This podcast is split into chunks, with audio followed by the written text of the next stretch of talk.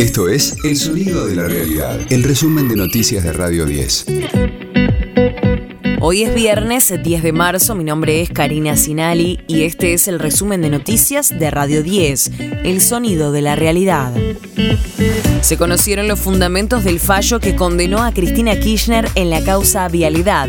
El escrito del Tribunal Oral Federal 2, integrado por Jorge Gorini, Rodrigo Jiménez Uriburu y Andrés Basso, tiene 1.616 páginas. Los abogados de las partes tienen 10 días hábiles para presentar las apelaciones.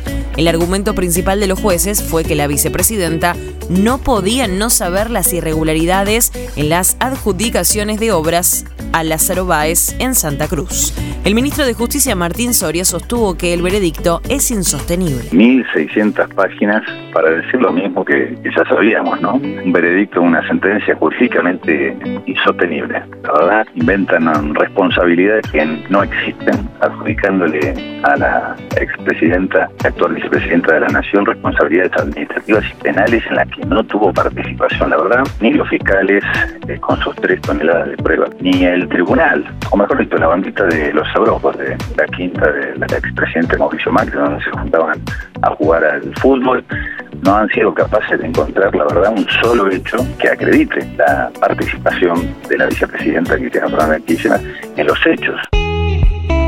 La legislatura porteña aprobó la eliminación del impuesto a los consumos con tarjeta de crédito.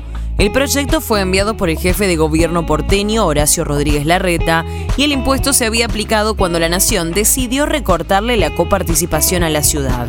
Ahora, tras el fallo favorable de la Corte Suprema, el gobierno porteño decidió eliminar el tributo. De lunes a viernes, desde las 6, escucha a Gustavo Silvestre. Mañana Silvestre. En Radio 10. El gobierno logró un 64% de adhesión en el canje de deuda en pesos permitirá despejar vencimientos por más de 4,3 billones de pesos y extendió el plazo de los compromisos a los años 2024 y 2025. Así lo destacó el jefe de gabinete, Agustín Rossi. Ha sido una más que correcta decisión del ministro Massa. Nosotros tenemos muchísima expectativa que el canje va a ser muy exitoso. Eso le va a dar estabilidad al sistema financiero, a la economía argentina. Va a dar estabilidad también sobre el tipo de cambio, porque en la medida que se iban venciendo era posible que esos pesos vayan a dólares y que terminen empujando sobre el tipo de cambio. Esto se ve claramente alejado y obviamente le va a permitir a la economía argentina y por lo tanto al conjunto de los argentinos transitar los meses que vienen con mucho más tranquilidad al estado de la turbulencia. Extrañamente, los que critican este canje son aquellos que hicieron otra cosa inédita, que fue sobre el final del gobierno de Macri, disfrazado de reperfilamiento de voltear la deuda en pesos. Con tres partidos comienza la séptima fecha de la Liga Profesional. A las 17 Independiente visitará a Barracas Central. A las 21 habrá dos partidos. Argentino Juniors recibe a Arsenal e Instituto de Córdoba a Atlético Tucumán. Radio 10, el sonido de la realidad. Turf presentó su nuevo disco Renacimiento. No puedo esperar más. Decímelo tras una larga espera de dos años durante la cual la banda fue adelantando varias canciones, el disco ya está disponible en vinilo y plataformas digitales.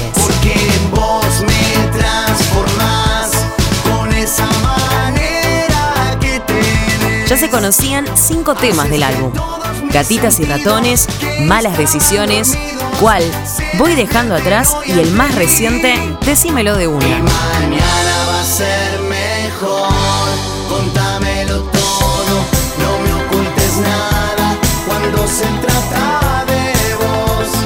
La fecha de presentación oficial de Renacimiento es el 13 de mayo de 2023 en el Teatro Gran Rex. Será la primera vez que la banda de Joaquín Levington tocará en el tradicional teatro de la Avenida Corrientes y las entradas ya están a la venta.